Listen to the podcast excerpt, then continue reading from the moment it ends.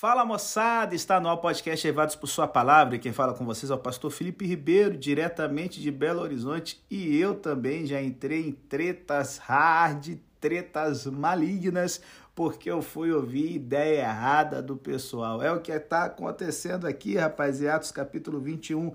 Nosso queridaço Paulo viaja para Jerusalém e a despeito das orações e conselhos, ele está firme, continua seguindo suas convicções e, infelizmente, no momento que ele para ali para ouvir um conselho vacilão da igreja de Jerusalém, uma treta maligna acontece no templo e quase, quase, quase Paulo é morto. É o momento em que a prisão é a melhor coisa que pode acontecer com alguém. Então, assim, hoje eu quero falar um pouquinho com vocês sobre os mandamentos do Espírito, como o Espírito Santo guia a nossa vida, como funciona essa dinâmica, e falar com vocês também o seguinte: vai ter momentos em que o bicho vai pegar, que a situação vai ficar difícil. Forças da oposição, como lidar quando a parada estreita na vida da gente? Tá curioso? Então, depois da vinheta, não desliga não. Vai entrar aqui as lições do RPSP de hoje para a sua vida e para a minha vida.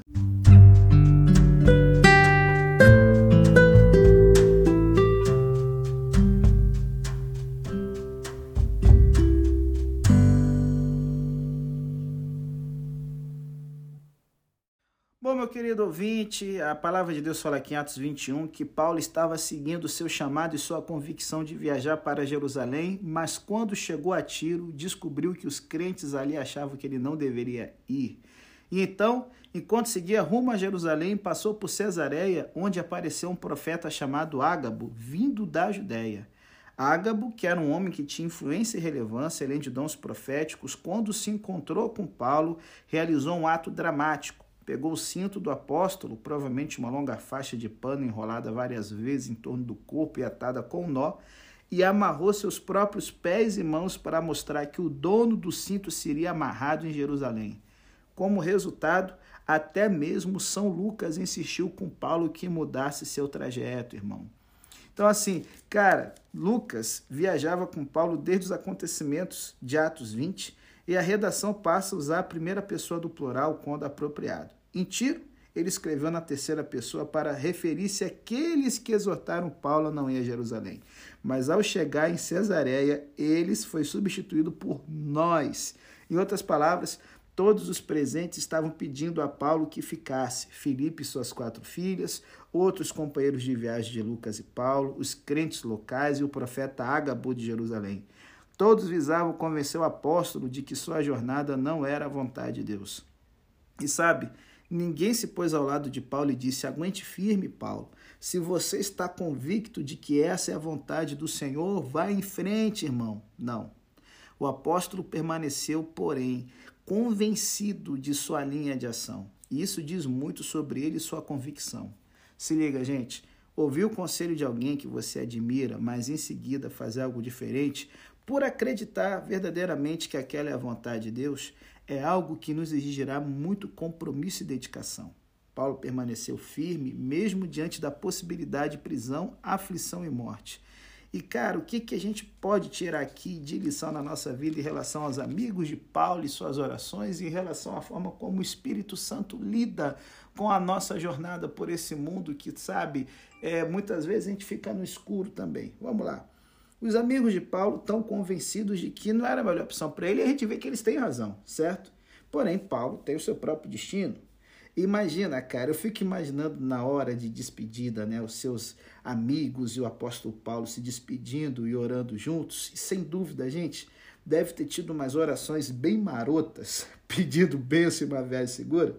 Mas, tipo, sabe, umas orações, tipo algumas que eu vejo às vezes na reunião de oração, que rola hoje, rola hoje quando as pessoas estão mais preocupadas com a pessoa do que com Deus, né? Você conhece o tipo, imagina a oração, ó oh, Senhor, mostra a Paulo, meu pai, que esta não é a tua vontade, impede-o de ir, Senhor, não deis a ele nenhuma paz, ó oh, papai do céu, faze que ele esqueça a bagagem, é, nós já ouvimos ou fizemos essas orações, eu já fiz, irmão, mas deixa eu te perguntar uma coisa. Em seu grupo de orações, Você toma o cuidado de não tentar mudar é, a, a vontade de Deus para se ajustar à sua? Será que você toma o cuidado de não mandar uma indireta para alguém? Gente, a oração não é o lugar para fazer isso. Não. Você tem que falar diretamente com a pessoa que você sente. A oração é um lugar para buscar o Senhor e sua vontade. Se você quiser orar por alguém, peça sabedoria e paz, orientação e força, bem como aceitação da vontade do Senhor por todos os membros da comunidade. Isso sim é maturidade. E outra, olha, às vezes parece que a gente está lendo aqui esse trecho e, e pastor, eu não estou entendendo, parece que está tendo um desencontro aqui, porque é, é, é Parece que o Espírito Santo está transmitindo mensagens contraditórias. Paulo fala que ele sentiu no seu coração o Espírito Santo compelido para Jerusalém e na viagem muita gente está falando: não vá, não vá, não vá, não vá. Bom, se liga. Talvez São Lucas aqui esteja sugerindo que o Espírito age de forma diferente do que a gente está acostumado a imaginar, galera. A percepção comumente defendida é que o Espírito age de tal maneira que toda dúvida desaparece, dizendo-nos exatamente o que temos de fazer. Mas talvez Lucas, embora insistindo na importância de levar a sério a orientação do espírito, também nos diz que o espírito não deve ser considerado uma muleta do qual dependemos e assim usarmos o espírito para evitarmos tomar decisões difíceis. Em Atos, o Espírito Santo não diz a Paulo exatamente o que ele tem de fazer. A seguir, confirma isso com uma série de profecias em que todas elas claramente se harmonizam. Se lembra lá em Atos capítulo 20? Paulo fala: Eu não sei ainda o que, que vai me acontecer lá cada estágio da viagem, o Espírito Santo falando, Paulo, vai acontecer é isso, isso, isso, isso e isso. Então, assim, ele está usando outras pessoas para diverti-lo sobre o preço a pagar por ir para lá. A decisão final ainda está nas mãos de Paulo. Isso pode parecer diminuir a importância e a autoridade do Espírito Santo, mas na verdade é o oposto. Se o livro de Atos fosse retratar uma igreja no qual o Espírito Santo diz aos cristãos exatamente o que eles têm de fazer a cada passo, isso em si mesmo o tornaria menos relevante para nós, pois nossa experiência frequente é que, embora o Espírito fale conosco e nos oriente, todas as nossas decisões têm um sinal do risco e da ambiguidade característico, gente, de toda ação humana, rapaz. Não podemos nos esconder por trás do Espírito Santo e simplesmente dizer: Oh, o Espírito me disse para fazer isso. Quem faz isso é psicopata quando mata criança, irmão. Então, assim, pelo mesmo motivo, também não podemos nos esconder atrás da falta de clareza da orientação a fim de não fazer nada. Esse é o caminho do preguiçoso. Não entender isso é um dos motivos pelos quais, em muitas de nossas igrejas, hesitamos em agir. Idealizamos a obra do Espírito Santo em Atos em todo o Novo Testamento. Imaginamos que quando o Espírito fala, os seres humanos sempre sabem exatamente o que têm de fazer. Por isso, quando há dúvida sobre como agir, convencemos-nos de que não devemos fazer nada, porque o Espírito Santo não falou, porque ouvimos vozes contraditórias. Tivesse Paulo feito isso, não teria ido a Jerusalém. O fato é que praticamente todas as decisões que os cristãos e a igreja devem tomar ocorrem em situações iguais, gente. Há desemprego em nossa cidade, por exemplo. O que temos de fazer? Com certeza, orar e pedir orientação do Espírito Santo. Mas isso quer dizer que não devemos fazer nada enquanto não recebemos uma clara revelação, dizendo-nos o que fazer passo a passo? É claro que não, animal. O Espírito Santo, por meio da Bíblia, por meio dos ensinamentos de Jesus, por meio da nova vida inspirada em nós, já nos deu orientação suficiente para que, no mínimo, saibamos que devemos agir. Sentar e ficar esperando até receber uma ordem detalhada e clara é apenas uma desculpa para não fazer o que sabemos que devemos fazer. Por isso, é o seguinte: temos que ter convicções, estamos dispostos a pagar o preço. Se liga, a segurança pessoal não pode ser um empecilho para a decisão de obedecer ao chamado de Deus. Quero dar um exemplo aqui é, em cima do missionário Alexander Duff, que foi o primeiro missionário enviado pela Igreja da Escócia para a Índia. Cara, indo para a Índia, Duff quase naufragou duas vezes antes de chegar em Calcutá em 1830. Ele compartilhou o evangelho com muitas pessoas e até apresentou os ideais cristãos a hindus de castas elevadas. Ele fundou escolas dentro de igrejas e missões e provocou mudanças no sistema educacional indiano. Ele voltou da Índia em 1863, depois de 33 anos de ministério, para falar do trabalho missionário realizado ali. Durante uma de suas palestras, ele sentiu-se fraco e adoeceu. Seus amigos insistiram para que ele deixasse o trabalho missionário. Apreensivos imploraram: Não volte, pastor. Se você voltar, vai morrer. E ele respondeu: Morrerei se não voltar. E prosseguiu: Acaso alguns de vocês, rapazes e moças, entregarão a vida para levar o evangelho de Cristo à Índia? Se não estão dispostos a fazê-lo, então eu voltarei para que eles saibam que na Inglaterra existe um homem que se importa com a salvação deles. E sabe, isso me lembra muito uma citação de C.S. Lewis, que alguns adventistas até já, ah, mas como é que ele fala isso? Mas é muito sábia, velho. Ele diz o seguinte: Não procurei a religião para que ela me fizesse feliz. Sempre soube que uma garrafa de vinho do Porto resolveria. Se você quer uma religião que o deixe bastante confortável, com certeza não recomendo o cristianismo. Porque os cristãos, gente, são chamados para perseverar. Vou dar um exemplo. Segunda Guerra Mundial, o bambu gemendo em cima da Inglaterra e Sir Winston Churchill, que era o primeiro-ministro, ele todo o tempo falou: não vamos desistir, temos que continuar, a guerra vai ser difícil. E certa vez ele proferiu um discurso, cara, que seria lembrado por muito tempo, em que ele diz o seguinte: Olha aí, olha o mistério, hein? Nunca ceda, nunca ceda, nunca, nunca, seja em algo grande ou pequeno, importante ou trivial, nunca ceda, a não ser por convicções de honra e bom senso. E o contexto mais amplo dessas palavras acrescenta o peso ainda maior ao seu significado. Olha, contudo, precisamos aprender a ser igualmente bons, tanto naquilo que é breve e incisivo, quanto naquilo que é longo e difícil. Costuma-se dizer que os ingleses com frequência se saem melhor no segundo caso. Não esperam transitar de crise em crise, nem sempre esperam que cada dia traga alguma oportunidade nobre de guerra, mas quando muito lentamente decidem que algo precisa ser feito o trabalho precisa ser executado e concluído, então, mesmo que leve meses, mesmo que leve anos, eles o fazem.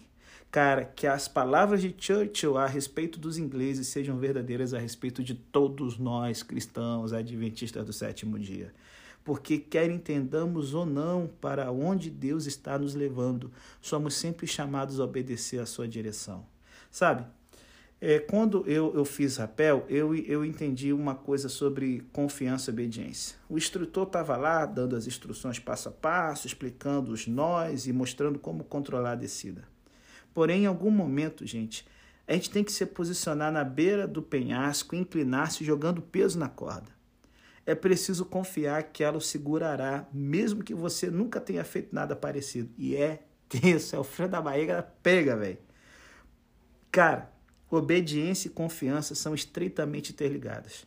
Se confiamos no Senhor, é muito mais fácil segui-lo em direção ao futuro, pois sabemos que aconteça o que for, a com certeza ele nos amparará.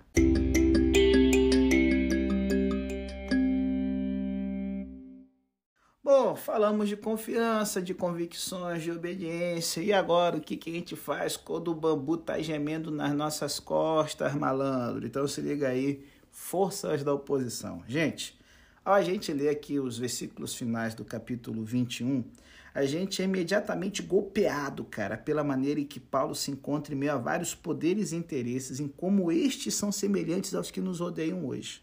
Paulo, primeiro, é pressionado pelos líderes da igreja de Jerusalém, que estão preocupados com o fato de que as atividades de Paulo possam ser mal interpretadas. Ui, ui, ui, gente. Circulam rumores de que Paulo convida os judeus a abandonar a lei de Moisés e os costumes que estão no exato coração da identidade judaica. Tiago e os presbíteros judeus aqui parecem não acreditar nesses rumores, mas também não parecem fazer muito para contra-atacá-los. Ele sugere que Paulo tome algumas medidas que, dizem eles, vão desmentir os rumores, mas o que eles não oferecem é para acompanhá-lo e nem para falar em favor dele. Além disso, desse ponto em diante, eles não são mais mencionados em Atos, enquanto Paulo passa por todas as tribulações de seu aprisionamento. Infelizmente, parece que a solidariedade e a irmandade a que os primeiros capítulos de Atos se referem estão se diluindo. E, gente, Não é preciso muito esforço para perceber a relação entre essa situação e a vida das nossas igrejas, no qual a fofoca e o boato são poderosos instrumentos do demônio. Achamos com frequência que o problema está apenas com os boateiros, que começam os rumores e os circulam pelo mero prazer de fazer isso, ou com os que ouvem algo e repetem sem ter certeza se o fato é verídico ou não. Como essa bosta rola, força em tempos aí de pandemia, fake news sobre vacina. Pronto, falei. Como isso me irrita, velho. Então, assim, é, rapaz, o problema vai muito além disso, pois ele alcança também os que dizem que não acreditam em rumores, mas mesmo assim os repetem, ou pelo menos não tentam contra-atacá-los. Ah, até mesmo os que se aproximam dos outros e dizem: Oh, você soube, Fulano está dizendo isso e isso sobre você. Mas eles não parecem acreditar que devem confrontar Fulano com a falsidade do que está sendo dito. Na verdade, nesse caso, eles também se tornam fofoqueiros, pois em vez de diminuir o poder da fofoca, eles agora acrescentam outro rumor ao falar sobre a pessoa que acusam de espalhar rumores. De uma maneira, isso é o que acontece no caso de Paulo e dos líderes da igreja de Jerusalém. Esses líderes bananas, em vez de enfrentar os rumores malignos sobre Paulo, espalham o próprio boato a respeito daqueles que estão falando de Paulo. Desse ponto em diante, gente, a igreja de Jerusalém começa a desaparecer de cena, mas também pode ser o caso de que nesse ponto essa igreja começa a morrer. Fofoca e rumor têm um poder profundamente corrosivo na vida da igreja. E o triste é que diz Ellen White, Atos dos Apóstolos, que Paulo trouxe uma oferta que ultrapassou em muito o que esses caras esperavam que os gentios fossem fazer. Gente, dentro de 10 anos vai ter uma revolta nacionalista judaica contra todos os romanos e gentios, em que nas cidades que os judeus dominam, os gentios vão ser massacrados. Essa oferta era a oportunidade de aqueles cristãos judeus que tinham vários preconceitos terem baixado a guarda e sabe empenharem-se na campanha que Paulo fazia e mostrar o cristianismo como uma frente unida. Porém, eles estavam mais preocupados em contemporizar com a galera fanática. Esse é o perigo ainda no Adventismo hoje, rapaz. Então, assim, voltando para o texto. Esses líderes de Jerusalém, embora um diga a Paulo que ele deve fazer para contra-atacar os rumores, não tomar uma única atitude para se juntar a ele nessa tarefa, velho. Que conselho precipitado, moleque. Cara, na Segunda Guerra Mundial, falei sobre Churchill, eu quero falar de um outro país. Quando os nazistas ocuparam a Dinamarca, eles ordenaram que todos os judeus usassem a estrela de Davi visivelmente suas roupas. Ficou claro que o propósito dessa ordem era facilitar as ações que as forças de ocupação adotariam contra os judeus. No dia seguinte, o rei da Dinamarca saiu ostentando uma estrela de Davi. Cara, ele não se limitou a aconselhar seus súditos judeus, mas antes juntou-se a eles nos riscos que eles sofriam. E a Dinamarca fez então, junto com seu movimento de resistência, uma campanha, assim, uma ação em que durante uma semana eles transportaram de barco à noite todos os judeus dinamarqueses, cerca de 6 mil, para a Suécia, que era um país neutro, para que eles ficassem em segurança. É, rapaz, só um tapinha no ombro e dizer que eu tô orando por você, aquela mãozinha marota de zap, não resolve muita coisa, não. Um outro exemplo aqui, América Latina. Um determinado país, onde um ditador tocava o louco, uma mulher tirou o sapato na imagem do ditador quando apareceu no filme, numa sessão de cinema. As luzes se acenderam e o chefe dos guardas anunciou que no final do filme eles descobririam com facilidade quem tivera tanta falta de respeito com o ditador, pois a mulher estaria sem um pé de sapato. Porém, no fim da sessão, a maioria das mulheres saiu do cinema descalça. Receba, otário. Gente, se isso é feito entre o rei e seus súditos ou entre concidadãos, quanto mais deveria ser feito entre cristãos, galera. Jesus não se contentou em nos dar bons conselhos, mas antes tornou-se um de nós e participou de nossa dor e luta. Em nossas igrejas, existem muitos de nós que estão bem prontos para dar conselhos sensatos para os que atravessam dificuldades e para dizer aos que são objeto de fofoca o que eles devem fazer nessa situação. Mas isso não é suficiente. Se somos verdadeiramente um corpo, o corpo de Cristo, devemos carregar os fardos uns dos outros. Segunda lição aqui em relação a isso. A multidão de judeus. Nos capítulos iniciais de Atos, a gente viu como chefes entre os judeus, né, os principais sacerdotes e os membros do sinédrio, temiam o povo, que tendia a favor dos cristãos. Já na época do martírio de Estevão, observamos que pela primeira vez é o povo que ataca os cristãos. Agora está claro que o povo tomou partido dos principais sacerdotes e dos líderes religiosos e políticos a ponto de o tumulto acontecer sem que esses líderes tivessem de provocá-lo. Mais adiante, os líderes do povo aparecerão de novo, tentando destruir Paulo. Porém, nessa passagem especial, apenas alguns judeus da Ásia e a multidão que tenta matar São Paulo. Podemos imaginar o sofrimento de Paulo não só pela tragédia física de sua prisão, mas também por ver que o próprio povo judeu o entregou para as autoridades quando na verdade ele é preso por causa da esperança de Israel. Isso também, gente, é uma tragédia no nosso meio. Muitos que vêm em nossa defesa denunciando injustiças cometidas contra nós e proclamando a mensagem de esperança foram abandonados e até mesmo traídos pelo povo ao qual tentaram servir. Naturalmente, muito disso deve-se à maneira com, como os que controlam a informação deturpam a verdade a fim de criar um empecilho entre esses líderes em potencial e o povo. Lembre-se do que foi dito sobre o controle de informação em alguns podcasts aqui da gente.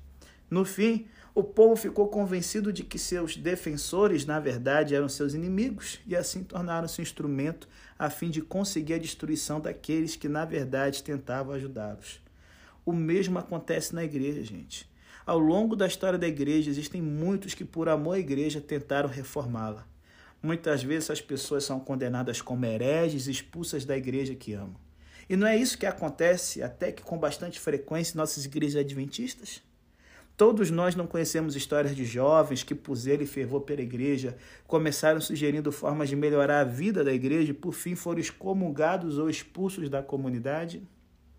Terceiro, ao comandante que intervém na situação e que tem a falsa impressão de que Paulo era o egípcio, o famoso subversivo. Ele não está interessado em salvar Paulo da multidão, certo? É, antes, seu interesse é resguardar sua responsabilidade. Se houvesse um tumulto enquanto ele e seus soldados estão na Torre Antônia, ao norte do templo, ele terá de explicar é, isso para os seus superiores e vai rolar dificuldade nisso aí. Esse é o motivo para a intervenção dele. Ele, como romano e membro do exército de ocupação, não sabe muito sobre o país e nem sobre seus conflitos religiosos internos. Sua única preocupação é garantir que não haja tumulto nem rebelião que possa macular sua folha de serviço. E ele está particularmente interessado em capturar o famoso egípcio. Qualquer judeu que não se ajuste à ordem posta por Roma representa o mesmo tipo de problema para ele.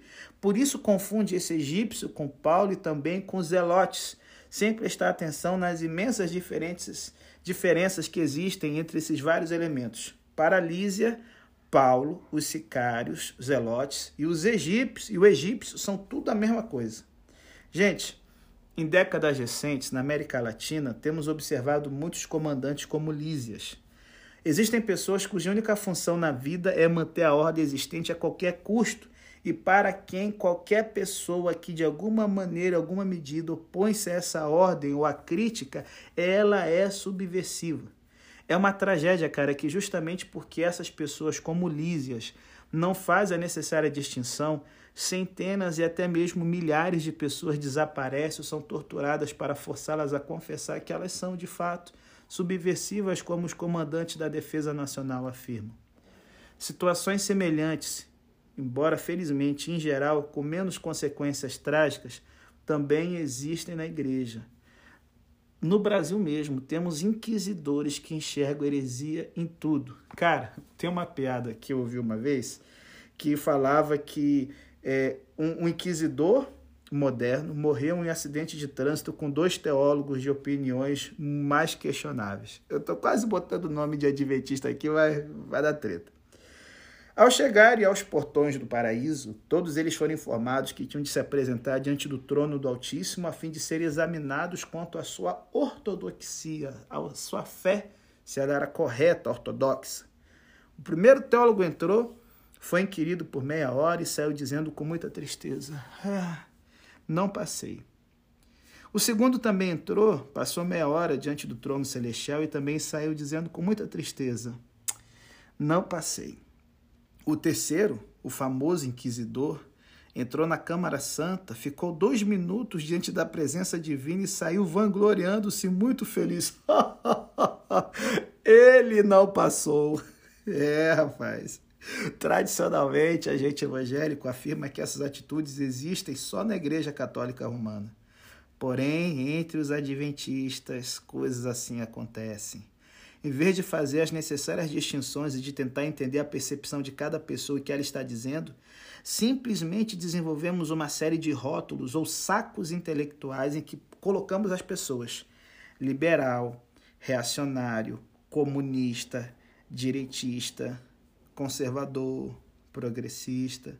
Depois, simplesmente colocamos cada pessoa no saco que parece mais apropriado e não temos mais de lidar com o assunto. No texto que a gente está estudando, Lísias fica surpreso quando Paulo se dirige para ele em grego refinado. E ele se admira. Ah, sabes a língua grega? Por acaso não és o egípcio? Porém, com frequência, garantimos que o indivíduo não nos surpreenda. Já sabemos que ele é liberal, fundamentalista, reacionário ou esquerdista.